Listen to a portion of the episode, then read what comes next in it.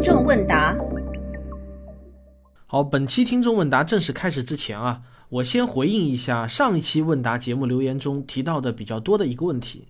那在上期的回答中呢，我说啊，如果要模拟我们这个宇宙，需要有多少物质来存储我们这个宇宙的信息是可以知道的，就是与我们已知的宇宙中的物质一样多。有很多听众啊对此表示了不同意见，主要的观点呢是说，在模拟游戏中，只要模拟我们能看见的信息就够了，而不需要模拟整个宇宙，所以呢信息量就大大简化了。实际上呢，这个在我看来就是还没有完全听懂我说的存储信息这个概念。那么我再多解释两句啊。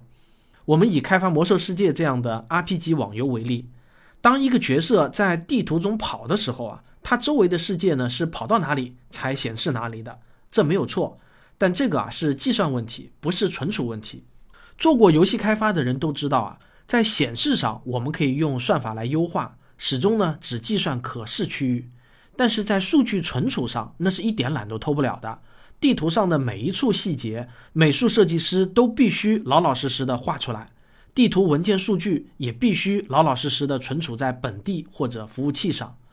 这也就是说啊，一个游戏的数据量必定是和这个游戏的信息复杂度成正比的。这在本质上呢是由香农的信息论决定的。这个游戏有多少信息，就需要有多少比特的字节来存储，而有多少比特就决定了。在物理上又需要多少存储介质？那么我们人类目前能够看到的最小尺度和最大尺度是多少？那么在我们人类的这个模拟系统中，我假设有的话，那就必须要存储。注意啊，我说的不是显示，是存储从最小到最大的所有信息。因为事实上已经证明，我们在任何时间、任何地点用显微镜看任何东西，用粒子加速器探测任何微观结构，用望远镜看任何宇宙区域，那都是能够前后一致的，符合同一个自然规律的显现出来。这就说明啊，我们这个宇宙的模拟系统中存储了所有必要的信息。好了，讲到这里啊，可能有人会跳出来给我一个哲学式的万能将军了，那就是啊。你怎么老用人类目前已知的这点知识来证明问题呢？你怎么知道未来再来看什么香农的信息论会不会是笑话呢？好吧，如果是这样的将军，那我也只能是落荒而逃了。我确实没有什么能破这种万能将军的办法。希望我的听众朋友中有啊，但我也拒绝再跟您讨论任何问题了。我想啊，或许呢，您可以放空心态，尝试着从我的第一期节目听起。不过呢，就上面这个特定的问题，我倒是也可以很狡猾的回答一句：哎，这个不能赖我，是提问题的人首先用了咱们人类已知的计算机知识来作为论据的，而我呢，也只是用了同样的论据进行反驳而已嘛。有听众问我啊，智商和情商哪个更重要？我之所以想回答这个问题啊，是因为现在朋友圈中鸡汤文那是真的很盛行。说实话，我并不反对励志类的文章。我偶尔啊也会看这类文章，至少我觉得也没有什么太大的害处。有些人问我啊，你说的鸡汤文有没有定义呢？这个我还真是没法给出定义。这个呢，有点像美国的一位大法官说的，他说啊，我不知道色情的定义，但我一看就知道是不是色情。我想呢，心灵鸡汤文也是这样，定义不出来，但是看了就知道。如果一定要说一个标准的话，那么我认为就是啊，如果这篇文章强调的是情商而不是智商，那么就能够算是一篇鸡汤文了。但是呢，有一类的鸡汤文我是非常反对的，就是通过谎言或者篡改和夸大某些心理学或者社会学实验来佐证自己的观点。有一个被鸡汤文引用率相当高的例子呢，是这样的：一九八一年，美国的心理学家做了一次跟踪调研。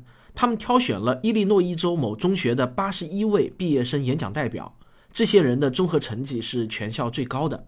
研究发现，这些学生进入大学后，学习期间成绩大多很优异，但是有四人辍学；而大学毕业进入社会后呢，大部分学生依然依旧表现优异，但无法找到能够燃烧自己热情的职业。有五名女性，其中两名呢取得了硕士学位，两名取得了博士学位。但是他们却选择了放弃职业，在家中抚养孩子。波士顿大学的凯伦·阿诺德教授参与了调研，调研报告在一九九五年才发表。他总结说，并不是所有的毕业生代表都是聪明过人的。对于学业成功来说，最重要的不是智商，而是坚持和专注。美国人习惯把成就归因于天赋，而亚洲人则归因于努力。这个研究告诉我们，持之以恒的努力是获得成功的一种方式。当然，你也需要有天赋，但除了天赋之外，长期来说呢，只有努力和坚持才能有收获。这个故事啊，经过我的考证，是确有其事的，不是虚构的故事。我上面的描述呢，是比较客观的还原了这个心理学实验。阿诺德教授的总结，我也是翻译的英文原文，没有夹带任何自己的私货。但是呢，就有一些鸡汤文的作者不一样，比如啊，在一篇文章中，我看到作者呢硬把它改为了这些毕业生只有四分之一取得了成功，其余连平均水平都够不上。改动后的说法呢流传的更广。实际上，这八十一名优秀毕业生，绝大多数依然是社会中的佼佼者，只不过他们不是自己行业中的顶尖者。那从概率上来说呢，顶尖者本身就是这个社会中极少数人能达到的，否则啊也就不叫顶尖了嘛。八十一名的样本啊实在是太少，这个调查最多只能说明，要想成为行业的顶尖者，情商和智商都重要。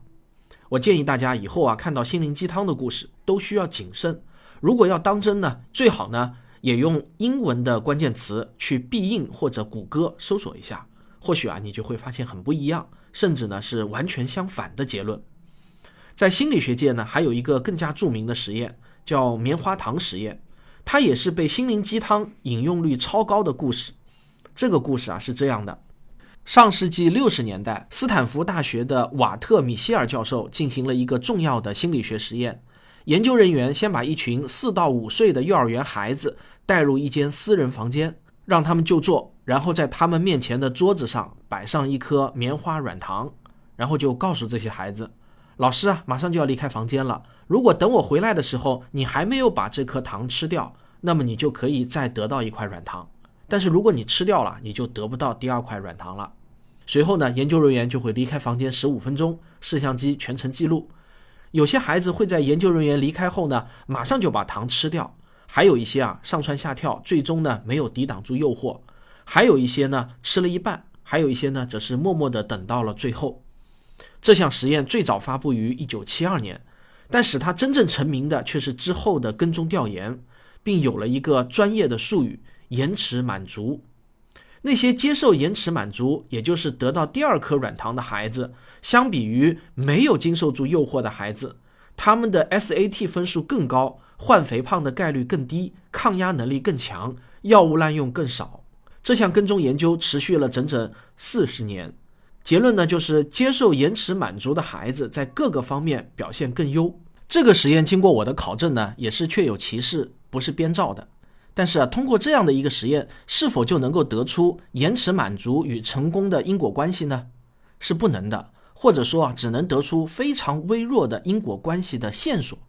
为什么这样说呢？因为首先样本数量太少。你想啊，幼儿园中的一群孩子是多少个？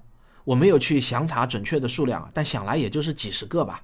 这一点样本数量根本无法排除随机性的干扰。用统计学的术语来讲呢，就是置信度太低了。然后啊，一个实验要尽可能的排除干扰因素。你想啊，之后跟踪了他们几十年的生活。那么生活环境的各种因素都会影响他们未来的成长。我们怎么能知道是不是那些没有提前吃糖的孩子恰好都进了一所好的学校，或者他们的父母恰好都是相对素质更高的人等等？我们根本无法排除这些社会上的干扰因素。最后啊，结论也无法量化。假如延迟满足确实是取得成功的一个正向影响因素，但是它对人的成长到底能占多大的比重呢？如果仅仅只是万分之一或者十万分之一，那你就不能通过这个实验把它捧得很高。当然啊，这个万分之一、十万分之一也不过是我的一个假设，真实的情况是我们不知道，或者说仅仅通过这个实验无法得出靠谱的结论。但是我想说，这个棉花糖实验依然有它非常重要的心理学研究的价值，因为它至少提供了一条很有价值的线索和统计相关性。然而啊，这个棉花糖实验呢，却很容易被一些作者夸大和过分解读。心理学的实验为什么很难做？关键啊，就是很难排除各种干扰因素。要找到相关性很容易，但是要找到因果性就非常非常困难。科学精神啊，要求我们把相关性和因果性的概念给区分清楚。统计相关性可以作为线索和参考，但是不能作为确定的因果结论。你脑子中有了这样的概念后呢，在以后阅读各种鸡汤文的时候啊，也会有一个比较客观的态度和判断，不要轻易相信一些结论。那最后，关于智商和情商哪个更重要呢？我想说啊，答案就是还没有定论。如果只用统计相关性去研究这个问题的话，那么正反例子你都能找到。在这种情况下，我觉得最好的办法是，如果你觉得自己的智商不高，那你就相信情商才是最重要的。反过来啊，你就相信智商更重要。但是如果你觉得自己两样都不高，那你就相信情商更重要。毕竟锻炼情商相对来说呢更容易操作，方法也多，课程也多嘛。